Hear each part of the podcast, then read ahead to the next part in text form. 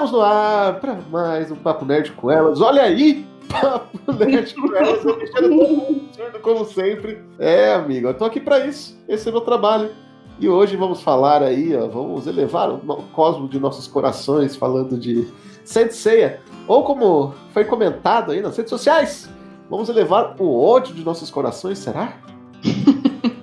Sim! Não vai ser fácil.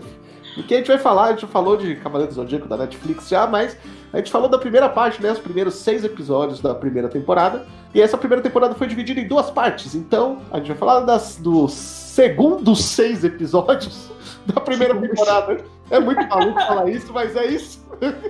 Não deixa, não deixa de protesto, né? Exato. O que é, me é dói é que está certo. Foi muito problemático essa segunda parte. É, Concordo. Parece, é, pelo que parece, eles não conseguiram terminar né, o, o projeto a tempo, porque o, tinha sido programado 12 episódios para sair de uma vez. E lá a gente conta a história, a história de Seiya, e seus amigos, né? Que, que vão aí para vários lugares do mundo para descobrir que são irmãos e que tem que salvar uma menina que é neta do seu pai, só que ela não é neta de verdade. Ela é uma grande deusa. Inclusive, eles vão para vários lugares do mundo por teleporte, né? Porque a gente não vê essa teletransportando de jeito. É o teletransporte do Goku. Tá ligado? É. Uhum. Importante que eles, vão, eles usam o poder de Atena, gente. Vocês, é que vocês não estão vendo. Enfim.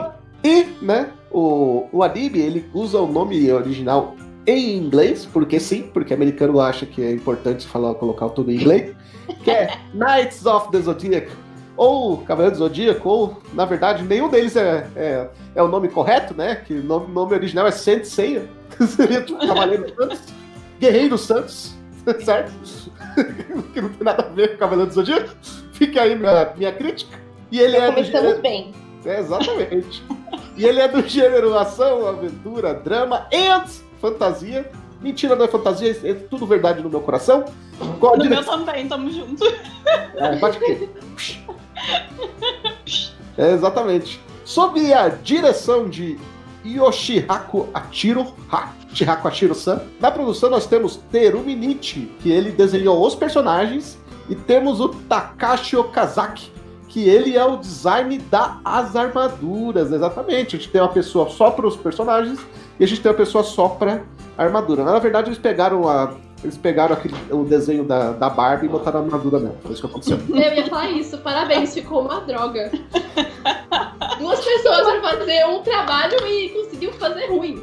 É o famoso trabalho em grupo. Ah, cada um faz uma parte, aí junta. Você, é, aquele, é aquela né? Você só tinha uma missão. Uma missão.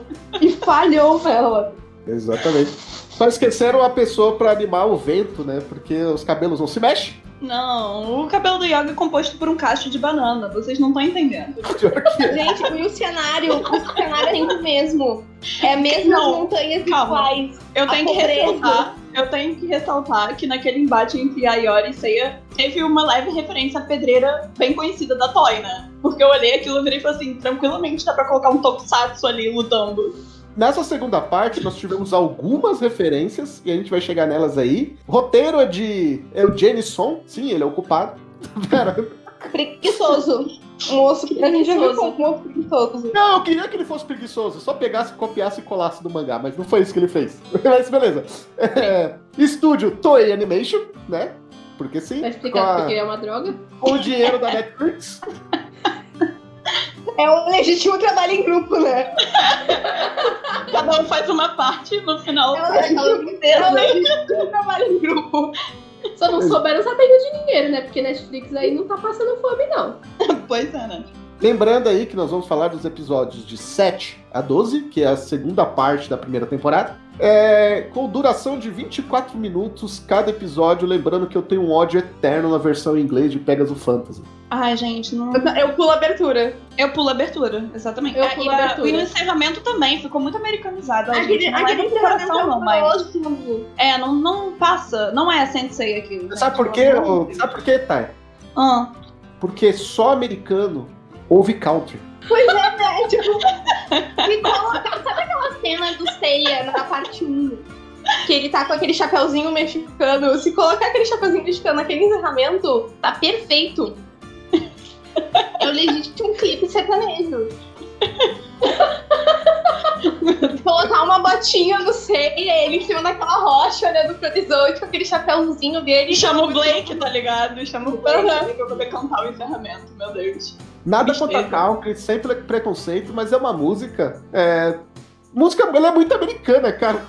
Não tem Não nada é tanto também. bem. Ela Não é também é muito genérica, tipo, não te faz remeter a nada da série. Exato. Falou E tudo. você que é fã de que é fã de sertanejo, não se ofenda. Sertanejo é diferente de country, viu? É bem Verdade. diferente. É outro rolê. Eu achei uma coisa muito, muito interessante que a Bárbara falou, tipo, sem identidade.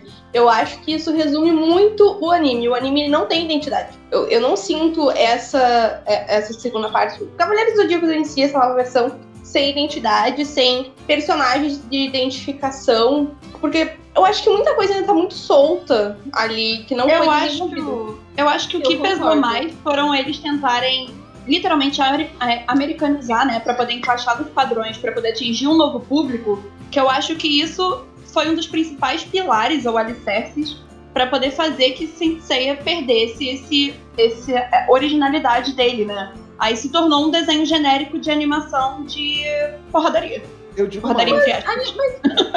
eu digo mais, eu, eu- mano, eu concordo com a Thay e ainda acho que o maior defeito de Cavaleiros do Zodíaco que a gente vê nessa segunda parte, tá? Nesses seis, nesses seis episódios aí que vieram depois, foi eles terem transformado a Fundação Gurad em um personagem. Sim. Porque Sim. não tem espaço, não tem espaço no roteiro para eles falarem de Cavaleiro de Prata, Cavaleiro de Ouro e Fundação Gurad. Eu acho que é muita informação. E essas, essas informações estão muito mais mal desenvolvidas e mal explicadas. Eu acho que é um roteiro, como eu disse, preguiçoso. Ele é muito corrido. Eles parecem que estão com muita pressa pra chegar na, na saga das 12 casas. Ah, não que eu não ache. Tipo, e essa história que a Thay falou, novo público. Beleza, eles querem novo público. A gente vê um Seiya muito bem desenvolvido. Isso eu não, isso eu não tiro do anime. A gente Uhum. vê os objetivos do Seiya, a gente é bem apresentado a ele, a gente conhece a personalidade dele. Tá, mas beleza. E os outros personagens? Os Porque outros o que estão dá- no rolê.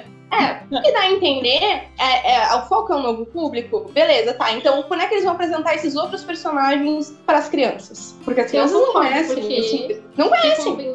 Porque, tipo, como bem se falou, o tempo todo eles estão falando de amizade. Uma coisa que eu não comprei na primeira temporada e não consegui comprar na segunda foi essa amizade deles. Cadê essa amizade? Eles são irmãos. A gente.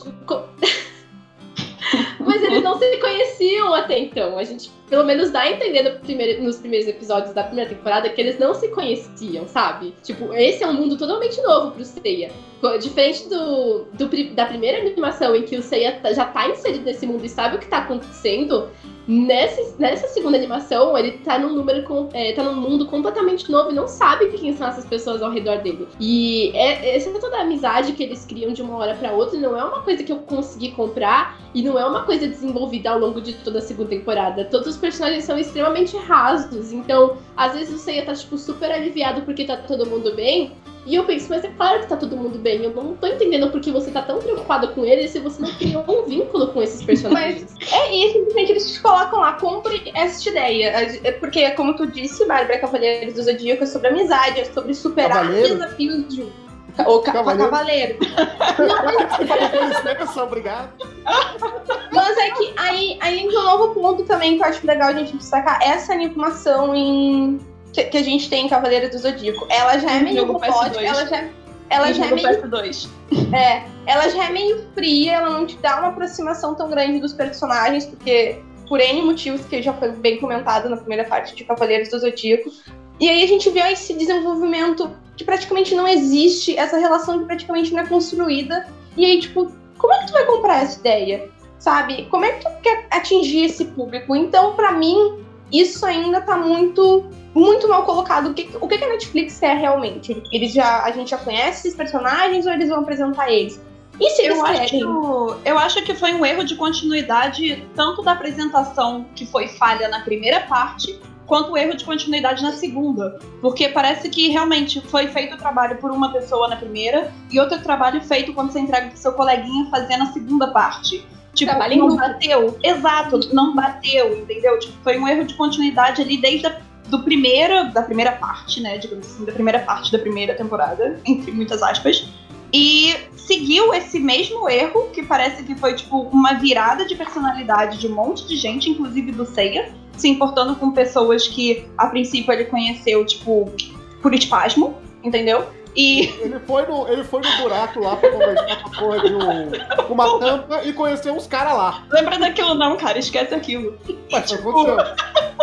E foi o que a Manu falou também, eu acho que a Bárbara também falou. É, a animação e o CGI, e foi uma coisa que eu fiquei um pouco com o pé atrás na primeira parte, mas eu não vou nem bater nessa mesma tecla. Mas assim, beleza. Me remeteu muito ao jogo de PS2, que qualquer um que pegue o jogo de PS2 de Senseiya vai ver aqueles os ataques deles, né? Tipo, tanto Verdade. Meteoro Pegasus, quanto, é, quando você dá um finish no personagem usando um super ataque, é pra mim um especial usado no PS2. Tipo, qualquer momento alguém pode me entregar o controle que eu vou estar com esse sentimento que eu vou ter que continuar a luta, sabe? Só faltou, só faltou girar os direcionais do controle pra quebrar o controle pra trazer a tela. E uma, e uma coisa também, já que a gente tá falando de foco em público, eu não sei vocês, mas eu já tinha comentado isso, inclusive a Thay tava junto hora- quando eu comentei sobre isso.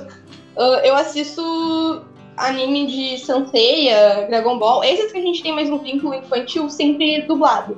Eu também. E- então, assim, ó, se eles querem tanto público infantil, por que eles colocam termos como cacete, esquartejar? Eu fiquei assim, ó, tá, beleza, o que, que eles querem? Eles não têm cena de luta, mas eles têm um vocabulário mais, né, tipo, como é que eu posso dizer?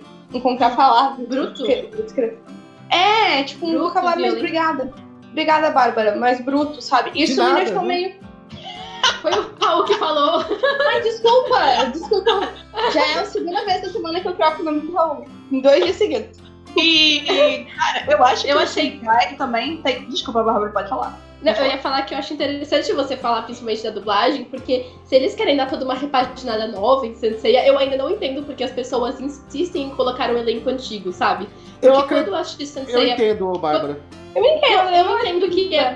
Esse eu ponto- entendo que é pra comprar o público antigo, Hum. mas eu ainda acho que, tipo, quando eu assisti Cavaleiros pela primeira vez, é, eu sentia que as vozes eram muito antigas. Demorou muito pra mim acreditar que aqueles eram personagens de 13 anos. E agora a gente tá com um personagem novamente de 13 anos e a gente tá com, por exemplo, o dublador do Shiryu que tem a voz do Kakashi. E eu acho que é muito velho pra ele. A gente tá com um dublador do que fez o Eduardo em Fullmetal, dublando três, dubla, três personagens diferentes na série. Então, tipo, eu entendo que o saudosismo fala mais alto, é a intenção de resgatar um novo público, mas eu acho que se é pra dar uma repaginada, todos os personagens precisavam receber uma, tipo, uma jovialidade na voz, entende? Você sabe por quê? Você sabe por quê que a, a dublagem foi segurada? Não foi nem. Não foi só por causa do público antigo, porque a- essa dublagem é super elogiada e com toda razão, essa dublagem é, é fantástica. É linda. Sim, é porque a gente também tem, tem Cavaleiro do Zodíaco em outros meios. Você tem game de Cavaleiro do Zodíaco, você Sim. tem várias coisas que usam essa dublagem.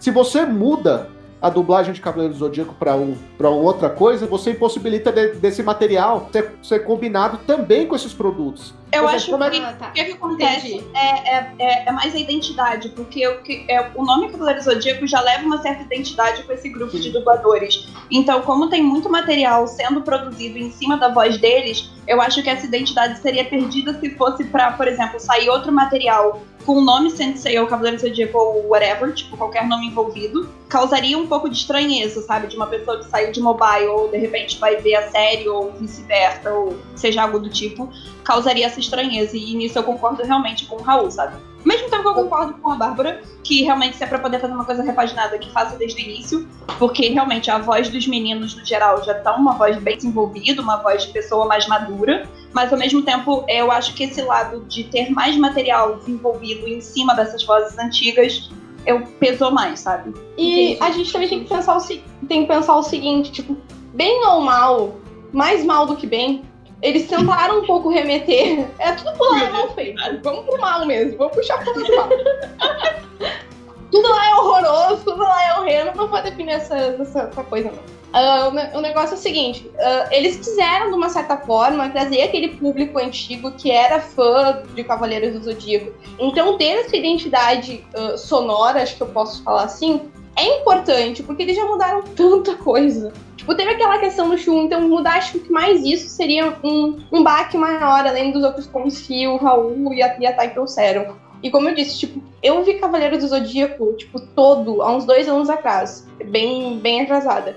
Então, eu associo muito Cavaleiro do Zodíaco à voz, sendo muito sincera, tipo, não sendo nenhum problema da idade dos personagens. Mas eu associo Uhum. muito a isso. É, a gente tem que lembrar que Saint Seiya, mesmo não sendo brasileiro, quando a gente fala em animes, ele é um patrimônio cultural. Né? Ah, é. ele, Até hoje, É. né? Ele até hoje. Ele fez pais e avós assistirem Saint Seiya, e esses pais e avós fe- fez, fizeram seus filhos assistirem anime, talvez não Saint Seiya, que seja até mais velho para eles, mas outros animes que vieram depois, ou até alguns, até alguns, alguns animes de spin-offs de Saint Seiya, né? Como a gente tem Saint Show, a gente tem o. Sempre esqueço o nome, o The Lost Canvas. É, Son of Gold também. Só, é, Son of Gold, aquela merda. É, Esquece, esquece essas paradas aí, Lost Gold. não, senão, não, vamos, vamos parar, senão daqui a pouco a gente vai naquela saga lá que eles têm uns cristalzinhos também e faz magia. Então, Esquece essa parada aí. Esquece isso aí. Isso não A gente não fala. A gente Uma- não uma fala coisa- daquela série. Raul, uma coisa ruim de cada vez. Aquele é, o verdadeiro, aquele é o verdadeiro Harry Potter sem Harry Potter. Mas enfim, vamos voltar. O, é, é, um patri- é um patrimônio cultural quando a gente se fala, quando a gente fala de animes, sabe? De, ah, a gente tem essa cultura japonesa que traz isso aqui, e ó, isso aqui foi especificado pro seu pai pro seu avô no final dos anos 80, começo dos anos 90, por causa disso aqui. Então, é muito complexo você pegar, chegar mudando tudo. Eu acho que já foi de uma grande coragem, tá? Foi sim de uma grande coragem da Netflix mudar algumas coisas. Botaram a cara É. a tapa e levaram uma surra. Sim, totalmente. Ó, dois- seis meses antes de lançar, eles anunciaram a Chu Mulher, eles já apanharam que nem condenado. A gente tem que com lembrar disso. razão. O, o, o cara que teve a ideia lá até tirou. Ele excluiu Ah, e aí eu pergunto pra vocês, acho que mulheres, estamos na segunda parte. Não vou entrar num- na discussão de mudarem o Shun agora, porque acho que já foi bem discutido. Mas o que, que você viu? O que, que a gente viu ela fazendo nessa segunda parte? Levando porrada. Nada. Gente, Ela ainda continua gritando pelo Yoga. Yoga não pelo Wiki. Ela ainda Wiki. continua gritando pelo Wiki. Porque Não, beleza, de nada. o jogo. Beleza, assim. ah, beleza, tipo, vamos mudar pra uma. Eu, eu acho que eles tinham muitas alternativas nessa questão, mas como eu disse, eu não vou entrar nesse mérito. Então, beleza, criamos uma protagonista mulher, tá? Ok. O que, que a gente vai fazer com ela? Eles não fizeram nada, a criatura não faz nada, ela só faz umas frases de efeito e grita pelo irmão, porque Olha, meu mas se você parar pra pensar, até o final das 12 casas, que é o final do primeiro arco aí todo, né? O Shun só faz três coisas, tá? Primeiro é E bater. que Não, Ele não, tô abraça falando o de Yoda. luta. Não, tô falando de luta mesmo. O Ah, primeiro, tá. A primeira é bater no Jabu. Ele bateu no Jabu por todos nós. Verdade. Obrigada. Obrigado, Chu, por bater no Jabu.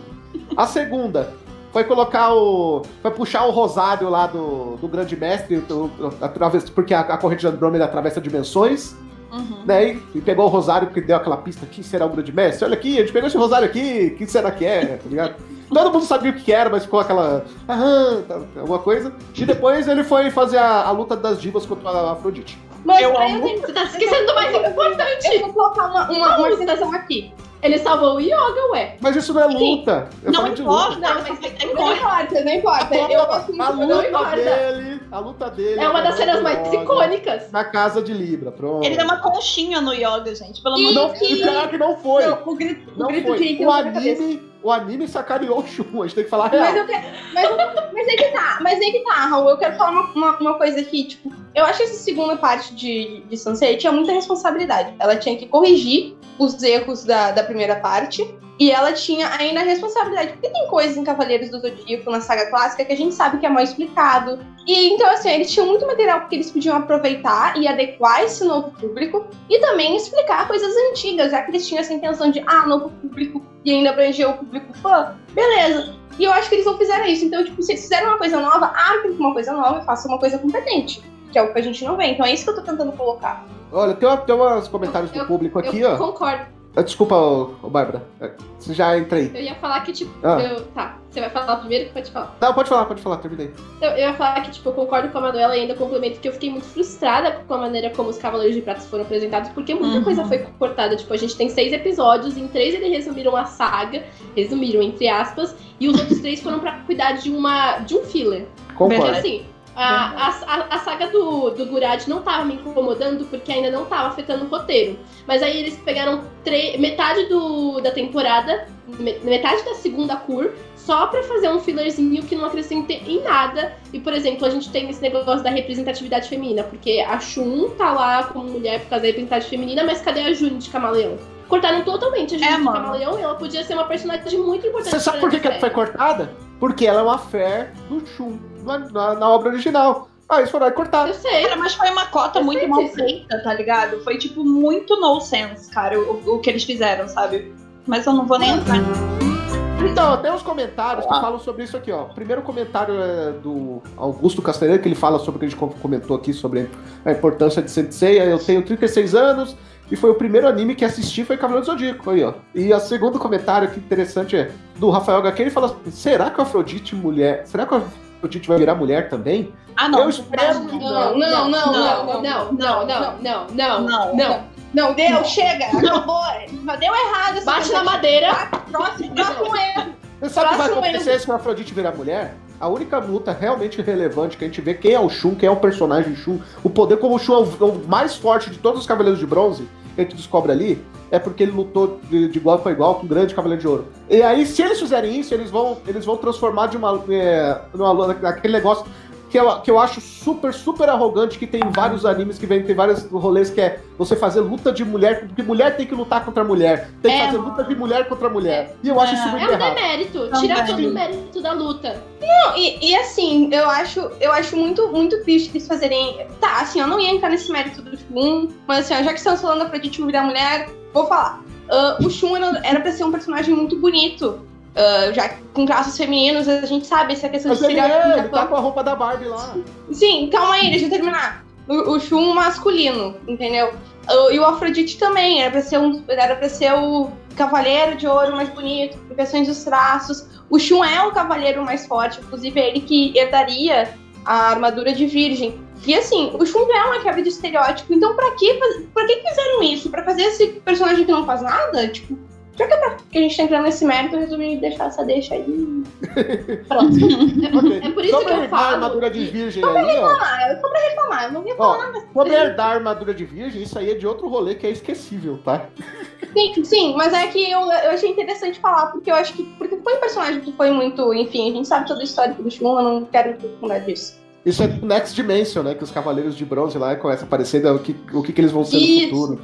Meu Isso. Deus do céu, eu não quero lembrar disso, não. Vamos lá! Para, para, você tá desenterrando as coisas, pra mim Quem desenterrou foi a Manu. Quem desenterrou foi a Manu. Para. Ah, eu, eu disse gente, eu nunca li. É ruim assim?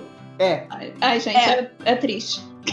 Ah, é que assim, é. ele. O Kurumada ele tentou fazer o Lost Canvas, o juntar com o prólogo do céu, com a saga do céu que ele ia fazer em filme, e fazer uma coisa só. Só que aí não conseguiu fazer nenhuma coisa, nem outra, virou uma mistura. Tá acontecendo que nem esse CDC da Netflix aí, que ele tá colocando dois roteiros totalmente diferentes, e esses dois roteiros estão brigando entre si. Só que aí é que tá, esses dois roteiros. Eu acho que é uma ideia inteligente da Netflix. Ela tem um enredo próprio, uma história própria dentro Quando você história. tem mais espaço, sim. E quando ela é bem executada a gente tem uma confusão de histórias ali dentro. E histórias que não tem nada a ver. Estocar Cosmo. Gente, quando eu vi aquilo, eu pensei, era.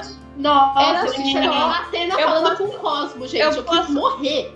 Eu posso só falar uma coisa? Mano, claramente, tipo assim, claramente, eu não sei se vocês tiveram essa vibe também, mas, tipo, ele, para mim, tranquilamente poderiam colocar ele na Shinra de Final Fantasy. Porque o cara era, tipo assim, o presidente da Shinra. Porque ele tava estocando as coisas, o Bender tava estocando as coisas. Ele tava, tipo, nessa vibe de, de, pegada industrial das paradas. E eu tava, amado, você tá Mas vamos para, para o ápice de, dessa situação. É, tipo, eu vou estocar Cosmo, porque aí eu não vou precisar disso. E aquilo tá, beleza. Ele, os, os Cavaleiros Negros morrem pelo... Acabam, morrem, enfim. Whatever que for pelo próprio Cosmo dos Cavaleiros do Zodíaco. E acabou o rolê todo. Inclusive o próprio. Uh, perdão, esqueci o nome dele, alguém pode me ajudar? Vender. Gurad? É, Gurad. Gurad. Ele... Obrigada. O Gurad, ele é acabado pelo o Cosmo dos Cavaleiros. Ele fica assim, tá, beleza, que plano bosta.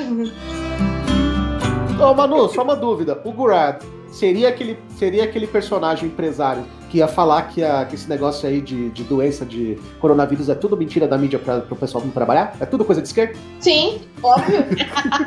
Com certeza. Ele, ele, ele é o velho da Ravan. Ah! ele é o, é o Gurado, é o velho da mano. Faz todo sentido. Agora eu entendi tudo. Então, não, maravilhoso o roteiro. Esquece, eu falei até agora. Vamos gravar tudo de novo. Não, mas ó, cortando, cortando o roteiro em seis partes, né, dessa segunda parte, ou seja, cada episódio, olha como o negócio é mal feito. A gente, quando a gente corta, a gente vê exatamente como o negócio é ruim. A gente tem o primeiro episódio focando totalmente no Mist, certo? Graças Isso que Deus, cortaram muita menos- coisa. É, mas Isso que pelo cortaram muita coisa. parte icônica. Não, cortaram, não, cortaram ele falando que ele tinha que, que ele ia tomar um banho pra se lavar, porque ele é mais Ah, bonito que mas... Mas Ah, não, tirar, não, esse anime foi tirada. pelado. É, pois é, ele ainda Mas não precisava, não precisava ficar pelado. Ele podia só. Ele não precisava ficar pelado, ele podia só tirar a armadura e entrar no mar. Ah, pedindo Sim, demais. sabe? Tipo, Sua frase já é icônica. Meu É. Deus, todo poderoso. Como eu sou bonito, como eu sou forte.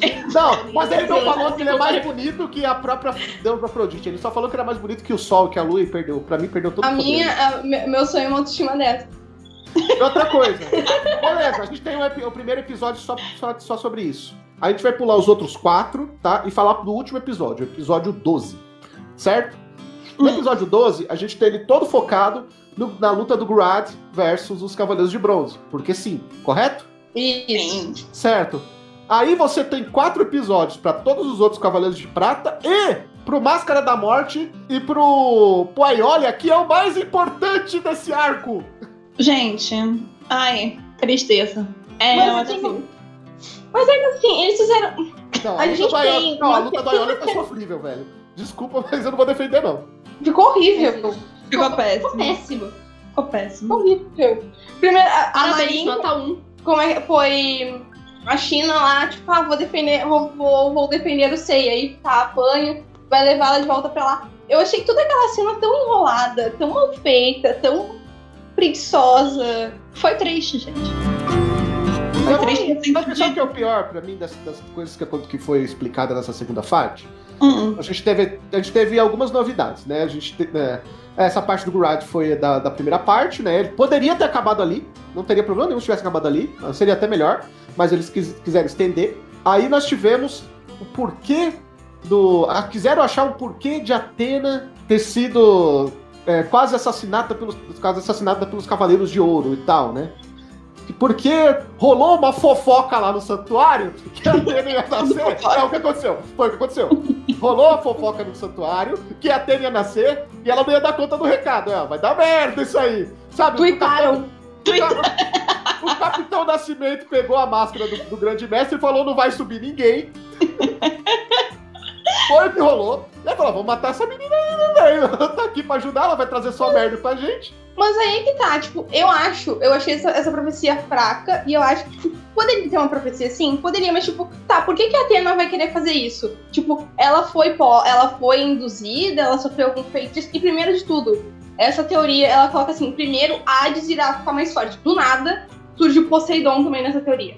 É Não, tipo, mas a- gente, esquecemos de Poseidon, bota Poseidon aí no rolo. Não, mas sabe por que surgiu? Porque lá no começo do primeiro episódio, eles falam, né, que o Poseidon e a é, Atena renasce pra combater Poseidon e Hades. É falado lá no começo do primeiro episódio Não. da primeira temporada. Sim, sim. Mas Aí eles têm que colocar é, isso. Poseidon. Não falam ele na primeira vez que aparece a, a profecia. É assim, ó, primeiro falam só Hades, do nada, Poseidon também vai estar no rolê, Não, gente. eu sei. Eu tô falando assim, eu acho que esqueceram da primeira vez que falaram. Tá. Que, que eles já tinham falado do Poseidon ali, entendeu? Falou, peraí, falamos do Poseidon, a gente tem que falar dele aí, mano.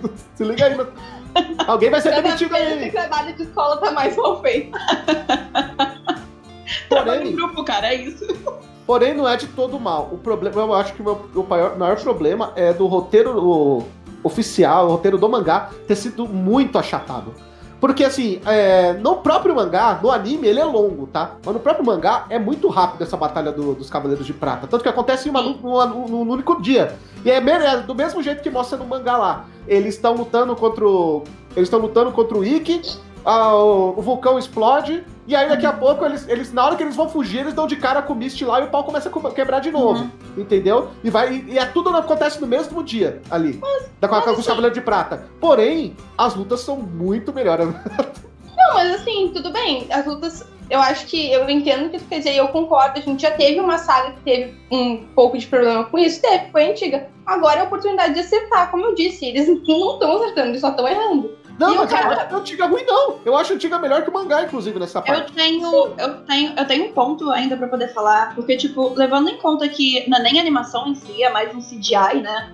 É, eu acho que por esse fato de, tipo, a gente já tem erro de continuidade no anime, mas só que isso é totalmente compreensível, porque olha o ano que foi produzido, sabe? Então, tipo, esses erros de continuidade realmente, frequentemente nos animes mais antigos da época, assim, se colocar lado a lado, acontecem. Mas vamos lá, eles estão fazendo um, um, reboot de Sensei, digamos assim. Sim. Beleza, já não é animado. Eu é acho que é um reboot, vai é. mais um remake. Né? É, é tipo, é, é, é mais um remake que eles estão fazendo, já não é animado, é de CGI. Eu acho que, tipo, foi o que mais frisou ali, que mais ficou na cara, que foi parte da preguiça deles, foi de tipo, cara, a gente já tá fazendo CGI, por que, que a gente não opta por corrigir esse erro de continuidade que Cavaleiro Zodíaco tem, que realmente acontece, que é, por exemplo, uma cena, a Saori aparece falando, meus cavaleiros, dois segundos depois ela aparece pendurada, entendeu? Tipo, o que de fato realmente acontece. E, tipo, por que, que eles não, sabe, desenvolvem um pouco mais essa cena e mostram como que ela ficou pendurada? De, tipo, ó, oh, levou um golpe, ah, ficou pendurada. Não precisa mostrar sangue, não precisa mostrar nada, mas são os cortes bruscos que eu acho que eles poderiam sim ter desenvolvido e não seriam pedir muito, entendeu? É, é, mas é estranho, né? O... É estranho, tá? Pois como, é. Como a gente, quando você assiste o anime, realmente parece que ele foi feito para muito mais episódios e foi tudo picotado. Exato. Dá muito essa sensação. E eu quero aproveitar isso que a Thay falou de corte de cena, porque eu quero muito destacar uma cena aqui que eu entendo eles terem cortado quesito violência. Do Shiryu. Que é a cena do Shiryu, que ele, que ele perde a visão. Gente, Sim. aquela cena é icônica. É, tipo, e parece que ninguém dá bola pra ela. O, o duelo do Shiryu, tipo, ele simplesmente acabou. Ele dura, tipo, um minuto. Ninguém sabe como ele venceu. E, tipo assim, ah, tua visão não vai voltar, minha parça. Ah, é, tá de boa, então. E, tipo... Não, o melhor, o melhor é ele ficou assim, ele ficou cego, é, coçando a pálpebra, né? Deu, foi isso que deu a impressão quando ele fez assim. Não, ele simplesmente tipo, apareceu a faixinha. E o melhor é pra, mostrar, é pra, mostrar que ele tá cego, do nada apareceu a porra da faixinha, né, velho? E, e, com sanguinho, com sanguinho. É. Não mostra, tipo, tu vê lá tudo, aquela, aquela tensão, tipo, e isso é outra coisa que eu vou colocar no anime. Ele não é bem ambientado, ele não te tipo, coloca na situação dos personagens. Uhum. Tipo, tu não sente aqui, tu não fica tipo, meu Deus, vai acontecer isso, vai acontecer tipo assim, tá, beleza. Não é empático, não cria empatia com os personagens. Eu acho que Exato. não é que é. não Aí... traz empatia que Eu acho que eles Aí... gastaram toda a verba de animação com o Seiya. Eu também. Não, mas só olhar. Olha a luta do Seiya contra a Afrodite. Quando ele sai do, do mar, aquela cena é maravilhosa. Você vê os, as gotículas de água andando pela armadura. Quando a gente, lá, na cena final, só o Seiya tá com a armadura toda cheia de poeira, variada por causa daquela terra e de todas as lutas. A dos outros parece que nada aconteceu. A Atena usa vestido branco e tá normal. Raul, isso eu ia falar, tipo, muito que bom que você tocou no assunto. Tipo, eu até me empolguei agora porque foi uma parada que eu tava revendo hoje. E, tipo, aquela cena que eles estão todos ali viraram falando: Ah, não, vamos explodir, não sei o que lá, porque tá com código. Ah, tranquilo. Cara, o Seiya todo acabado, vestido branco da Saori, tipo assim, porra, Vênus instantâneo. Ela, ela, se protege com cosmo pra não sujar o vestido, mano. Porque ah. não é possível. É isso, essa é a solução. Então o nome de Sensei deveria ser Bleach, na verdade. Então. A gente, tem outras, a gente tem algumas cenas icônicas que foram mudadas, como por exemplo a, Ma a Marin de, de cabeça para baixo no mar, mas não em formato de Bruce, porque envolve N coisas. E ia dar uh, treta. Ia dar muita treta. E tem também, por ser uma mulher e tá de Bruce, e, to, todo o rolê, aquele que a gente imagina. Tem também. Mas a gente tem aquela, aquela cena de. que a, que a Saori é carregada pelos corvos. Uhum. Que, pelo, pelo Jamian também, que. Ah, aquela cena eu até ficou legal, sabe? Não, eu, eu achei ok, mas foi. É, eu, nessa cena o que mais me incomodou foi de, tipo, no segundo inicial ela. Meus cavaleiros, dois segundos depois, a mulher aparece pendurada. Tá ligado? Não, tipo, é, eu acho que ela foi mais útil nessa segunda parte. Mas assim, ó, ou ela tava desmaiada, Sempre. a queda de pressão dessa mulher é uma loucura. Uhum. Ou, ou ela tava chamando pelo ceia, ou meus cavaleiros. Meus ou, cavaleiros. Ah, aí a ou ela tava numa crise existencial do destino dela e. Não querendo acreditar que, tipo, o, o, o Mitsumada morreu, tá ligado? Aquilo dali foi gente amada. Não, né? Porra. Sendo que o cara tinha deixado bem claro lá no primeiro arco. Lá, falou, é, exatamente, exatamente. Só, quando, ela falou, quando ele falou só falta você, eu acho que ela devia ter entendido, né? Porque ele falou, acabou, né, pra você, né? É, essa história conseguiu ficar mais lerda do que a do original, sabe? E, tipo, isso é muito difícil. Tipo. Como de referência aí que vocês notaram, eu notei uma muito interessante é que tem uma. Eu acredito que isso foi refeito para dublagem brasileira, não sei se foi refeito no inteiro, porque tem uma cena que é muito engraçada do clássico, em que eles vão avisar pro, pro grande mestre que o. Que cinco cavaleiros de bronze venceram dez cavaleiros de prata. Aí isso, o quê? Cinco cavaleiros de bronze venceram dez cavaleiros de prata? Sim! Cinco cavaleiros de bronze venceram dez cavaleiros de prata. Isso foi refeito! Aí repete tudo de novo. Isso foi refeito na Netflix. Eu bati palma, falei, mano, aí sim, é isso que eu queria ouvir. Agora tá tudo bem. Agora tá tudo certo, meu coração tá mais quentinho. Pra mim, a referência que eu notei foi a, pedreira da Toy, né? Quando tá o Ayori e o lá lutando e, tipo, eles deram, tiraram um zoom e, e, aquilo tu pode ver em qualquer tokusatsu aí da vida. Você vê, tipo, eles lutando sempre uma pedreira, né? E, tipo, tem aquele. É um, como se fosse um trator, né? Que carrega as paradas assim. E eu olhei, eu virei e falei assim: hum, a Toy deixou a marca dela aí. É isso. eu fico imaginando. Eles, tipo, tá lá. Aí de repente a câmera vira um pouquinho tá o Jasper olhando pro relógio, batendo o dedo no relógio, assim, o Jasper da Sato, tá ligado? Batendo o dedo no relógio, assim, tipo, eu quero filmar também. Amado, dá licença, já deu meu tempo. Já, já deu horário, né, amigo? Deu por hoje. É. que mais? Alguma coisa que vocês notaram também? Do, do, do clássico? Hum, Tem a da Afrodite que vocês comentaram. Ah, não, da a cena do. Mistna. Do Mist, é. A cena que eles alteraram do, do Ikki, na ilusão do Ikki, lutando com Ai, fugiu o nome dos cavaleiros, gente. Não falei pra prata. Era quando ele tava lutando com os cavaleiros de prata, que o Vic perde a cabeça e o cavaleiro perde os punhos. E eu notei que eles mudaram por questões que a gente, enfim, né? Eles mudaram, eles mudaram essa cena. Ficou meio confusa. Ficou. Mas a, no primeiro, na primeira animação também foi mudada, porque essa cena é bem pesada no mangá, né? No mangá, é, tipo, as tripas do cara explodem. No anime aparece, tipo, um, uma grande mão de cospo dando um socão no cara e o cara morrer. adaptações, adaptações. É, é porque era, se era pesado para aquela época que tinha sangue para todo lado na tela. Exato. Imagina hoje. Não, hoje isso ia dar problema. Netflix vai receber o processo. Mas, gente, assim, eu, não, eu, eu vou aproveitar que a gente está nesse debate do processo e o que, que é pesado e o que não. O que, que é pesado hoje em dia? O que, que é considerado pesado para violência? É que a gente tem que lembrar que é, é muito importante frisar que Saint Seiya, é, quando veio pro Brasil a primeira vez, a faixa etária era uma. Esse uhum. efeito para Netflix, a faixa etária é muito abaixo, tá? Quando a gente fala Shounen, é, é uma idade, muito extensa, né? Dos 10 aos 17 anos. A gente pode falar que é do, era um anime para adolescente brasileiro, com uns 15, 16 anos, que assistia, que via aquele monte de sangue na tela. Tudo bem que nos anos 90 era normal, né? Mas tá no time de Brokutu. Porém, era uma coisa para adolescente, não era uma coisa para um público tão infantil. A Netflix não, ela tentou resgatar esse público mais jovem, que até com menos de 10 anos, sabe, com 8, 9 anos podem assistir, que até foi o público-alvo de Senseiya na, na manchete erroneamente, mas foi, né? Bota erroneamente nisso, né? Exato. Ele tentou criar de uma maneira mais correta para aquele público, né? Porque naquela época não dava merda. Hoje dá. Hoje dá e pesado, inclusive. Porque Sensei pode entrar no Kids da Netflix, por exemplo. Aquele Sim, antigo mas, não poderia. Mas aí que tá, tipo, uh, gostei muito da tua explicação, Raul. Mas só que esse formato que eles estão fazendo, eu tentei ir atrás, assim, de saber de crianças que estão gostando, a faixa etária do público que eles tentam alcançar. Eu não vejo nada. mas é verdade. Assim, eu, eu fui atrás. Eu sentei, tipo, eu sentei pra procurar, assim, ó, abdiquei num tempo que eu podia estar fazendo outras coisas pra procurar, tá, beleza. Eu sei que o pessoal mais, mais velho tá reclamando, tipo, nossa faixa de idade, pessoas que já viram e etc. Eu pensei, tá, beleza. Mas e o público-alvo? Vamos pesquisar, né? Se tá atingindo o público-alvo deles, tranquilo. Sentei pra ver, gente, não tem, é tipo, é um desenho. Pelo que eu entendi, é um desenho que tá passando na TV que pensa, tá, beleza. Tipo, pelo que eu li.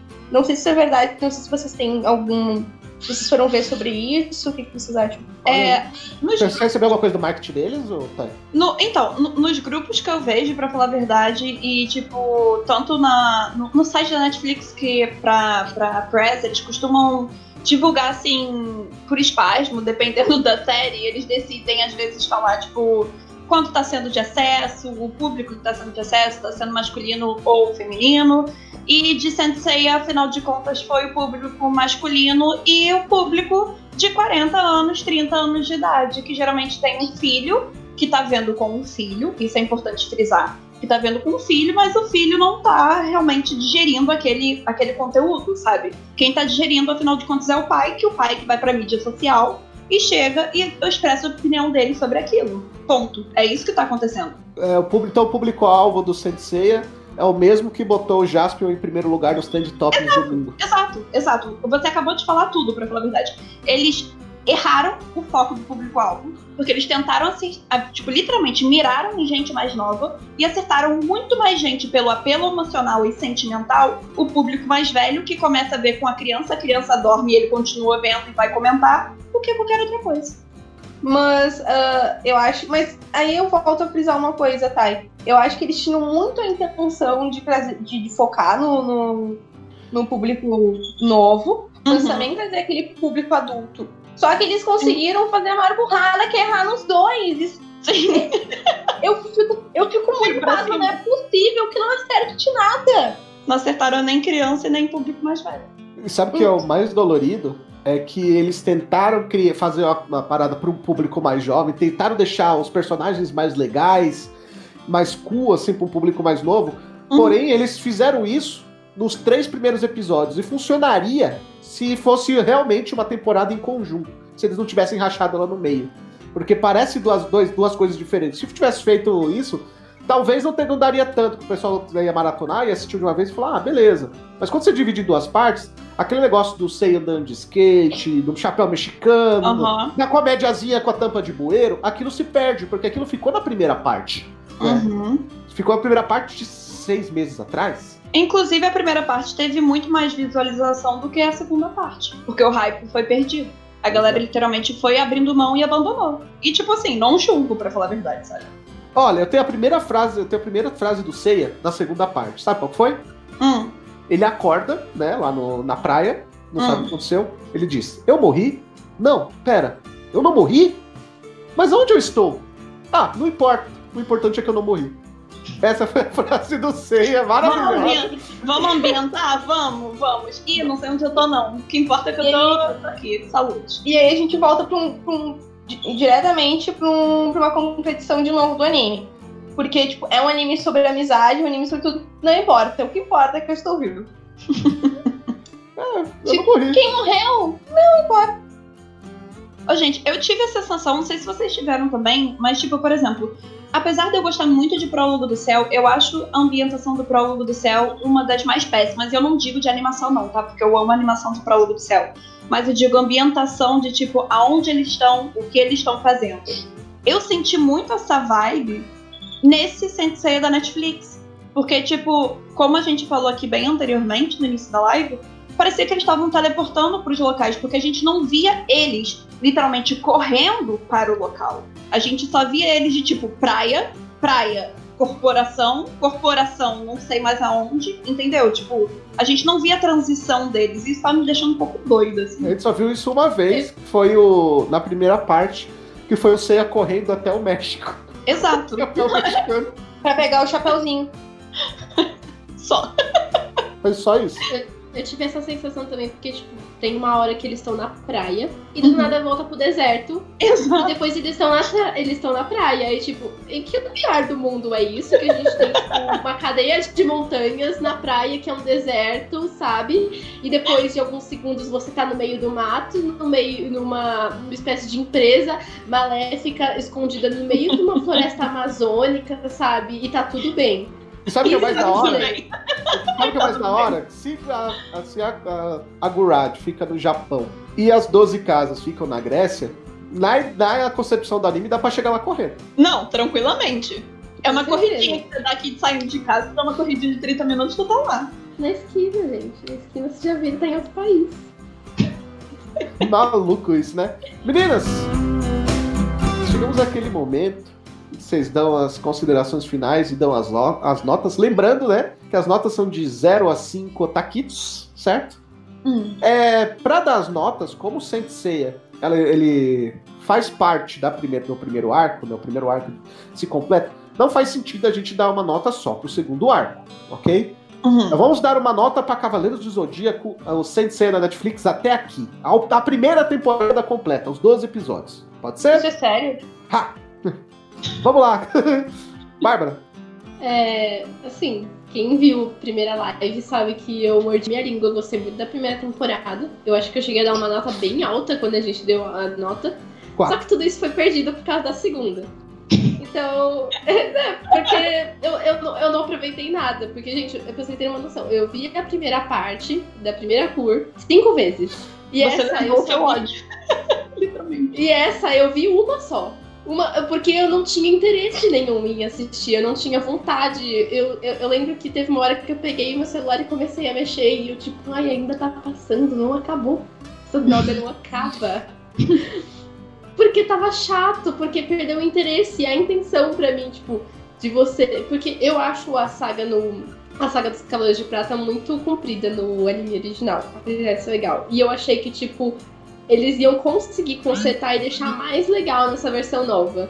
E eu me senti totalmente entediada assistindo. E, e fiquei com mais raiva ainda quando isso acabou. Eles não apresentaram a June.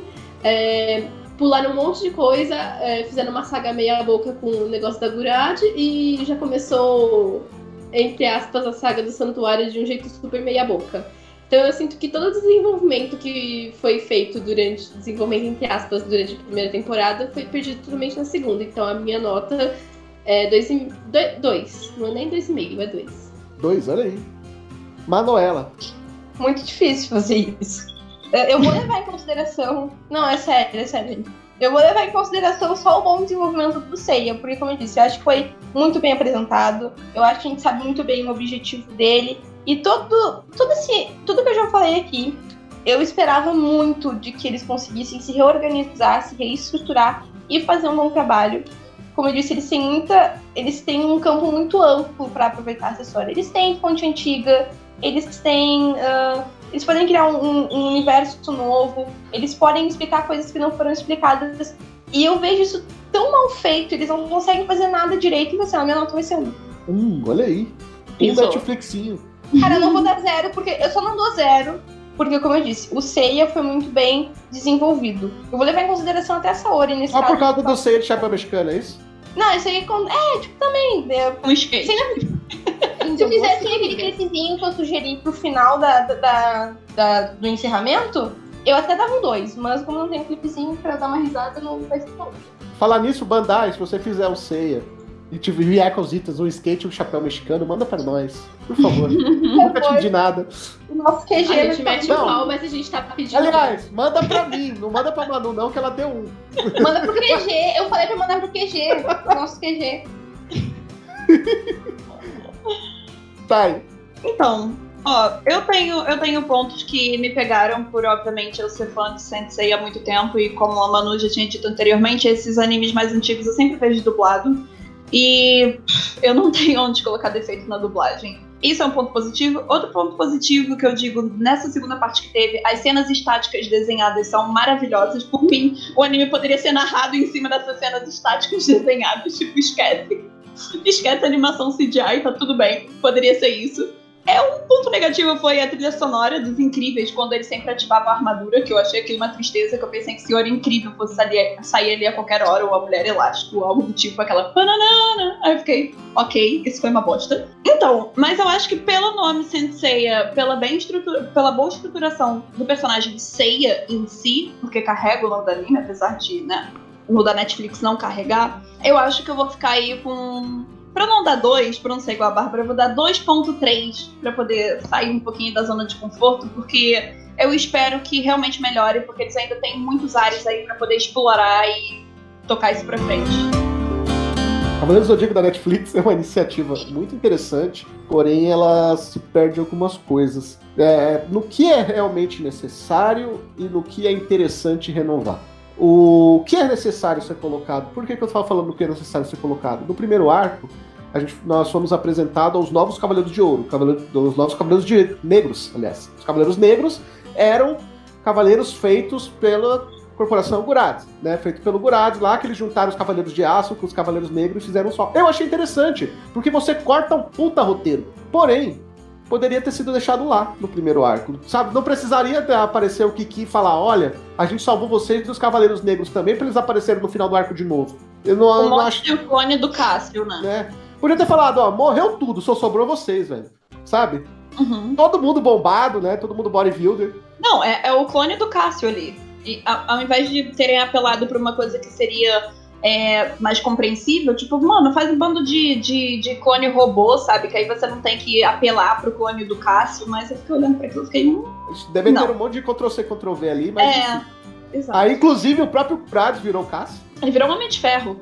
Pior, não, ele virou aquele cara que é o vilão do, Homem de- do primeiro Homem de Ferro. Exato. É o Tony Stark versão Cavaleiro do Zodíaco. Não, não Tony Stark. Sabe no primeiro Homem de Ferro não tem aquele gordão que, que cuidava da- da- das indústrias Starks? Aquele careca? Então, ele. ah, Não, tem- não tem ligado com a armadura no final? Com a armadura toda grandona? Sim. É igualzinho. Bom, enfim. Ele. Eu acho que foi desnecessário trazer a Gurá de volta no segundo, no segundo ar. Trazer o poder humano, sabe? Eu acho que não precisava. A gente tem duas, uma guerra ali já própria, uma guerra civil, né? Do, das forças de Atena, né? Então acho que não precisa você trazer o poder dos humanos no meio. Deixa os, os humanos não tá sabendo de porra nenhuma, é muito melhor. É, segundo, você tem seis episódios pra explicar o arco de prata. Você precisa mesmo trazer todos os Cavaleiros de Prata? Todos eles são tão relevantes assim? Será? Eu Ué. entendo os primeiros, eu entendo o, o Perseu, eu entendo, sabe, até o, até o de, de Corvo, mas todo mundo que apareceu no meio. Aqueles que lutaram contra o Ikki, precisavam? Eu acho que eles ficaram sem direção nesse segundo, nessa segunda parte. Pra mim foi o que deu a entender que eles quiseram fazer um pouco de tudo, mas no final não fizeram nada. Mas aí é que eu disse, o roteiro rápido, porque eles são com muita pressa pra chegar na saga das 12 casas. E o mais E- interessante. Aí que é mais eu tô- interessante, ô Manu. Você traz os 12. A, a saga das 12 casas. Você tem seis episódios pra saga de prata. São 10 cavaleiros de prata, a gente tem que lembrar disso sempre. Não poderia acabar o segundo arco com a Iolia chegando e você começar o terceiro arco com a Iolia, porque o arco das 12 casas começa com a Iolia. Uhum. Não, mas aí, é mas aí, Raul, eu vou, eu vou dar uma opinião assim, ó. Eu vi alguns comentários quando você foi atrás desses, dados pra ver se vocês estavam gostando. E aí eu queria ver como é que tava a expectativa das pessoas enquanto eu tava procurando isso pra, pra saga de. pra saga das 12 casas. Eu tô bem preocupada com essa saga das 12 casas, tá? E eu vejo que as outras pessoas também estão, porque, tipo, uma perspectiva de que vai ser boa. Claramente eles vão dar um episódio por casa. E aí, tipo, eu, eu, a minha perspectiva é que não seja boa e isso me entristece muito, porque, como eu disse, é uma puta oportunidade de eles fazerem algo com Tem muito potencial. E- coisa, O risco é ser muito ruim. tem uma coisa pior.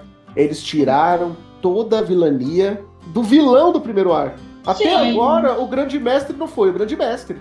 Nem comenta, aquilo dali foi uma tristeza, gente. Sim, Eles essa sabe, deram uma desculpa pro grande mestre ser mal, sabe? Aí o que acontece? Eu vou falar o que vai acontecer. Eu recebi o roteiro. Mentira, não recebi o roteiro. Falei que não é nerd. Eu recebi o roteiro. Recebi ontem, tô lendo aqui pra você. Vazou o roteiro. E coloca na thumb, hein? Me mandaram no hatch. É, Me mandaram no hatch. É o seguinte, eu tenho certeza que a fofoca veio do Saga de Gêmeos. Vocês querem apostar? Quer apostar que vai ser isso? Claro que eu não vou apostar contigo, porque pelo amor de Deus, cadê o roteiro? Brincadeira. Boa, Eu tenho quase certeza que vem daí. Eu tenho quase certeza que eles vão chegar lá no Grande Mestre que não vai ter problema. Ah, ele é o Saga de Gêmeos, não acredito. Então, fui eu que criei essa fofoca aí. Ele é O só. Saga de Clipon. Vão transformar o Saga de Gêmeos da Sônia Abrão japonesa, velho. É isso que... Meu Deus. Assim como vocês transformaram o Gurad no velho da van. O Saga não, o Saga de o Saga de Clipon. Eu acho que essa mina aí vai, que esse bebezinho aí vai trazer alguns problemas com esse ramentinho aí. pra Não, nós. ele não, ele não tweetou. Sabe o que ele fez? É, é, o santuário eles não gostam de causar tecnologia. Ele chegou, sabe, naquele. Ele sabe, sabe aquele jardineiro que é fofoqueiro? Sempre tem. Ele chegou e falou: Então, fica sabendo de uma fita aí, velho. Fala pra ninguém não. Aí ficou, tipo, mexendo na unha assim, sabe?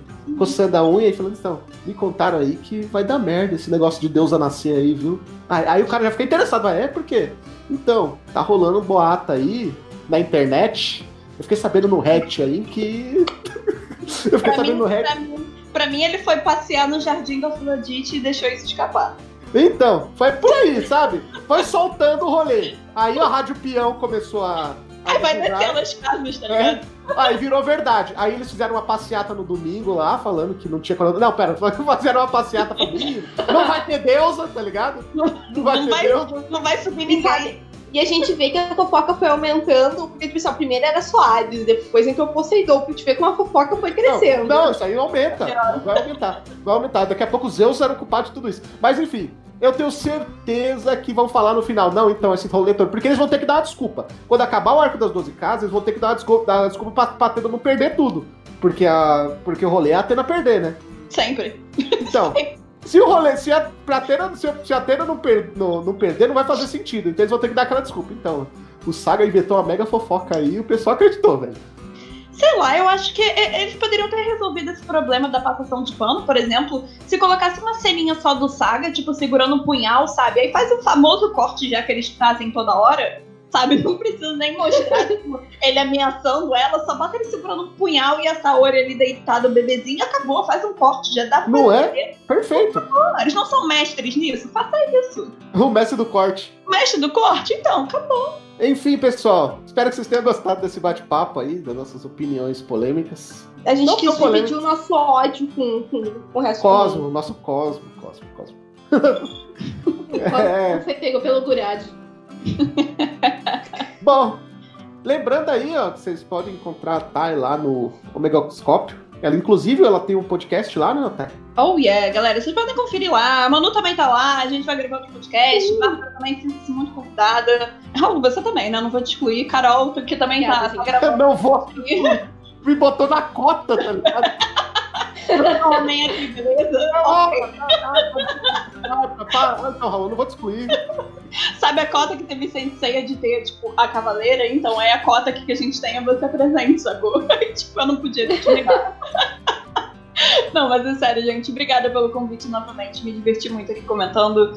É, dei uma olhada lá no Megascope, que tem sempre cast novo, vídeo novo e é isso. Obrigada. É isso aí, se não souber onde fica o Megascópio, lá no NSV Mundo Geek tem a imagem do Omegascópio lá, você clica na imagem, você vai sair no Omegascópio, é tipo magia negra. Ok? Nós ficamos por aqui, até o próximo Papo Nerd com elas. Tchau! Tchau, gente! Tchau. Tchau.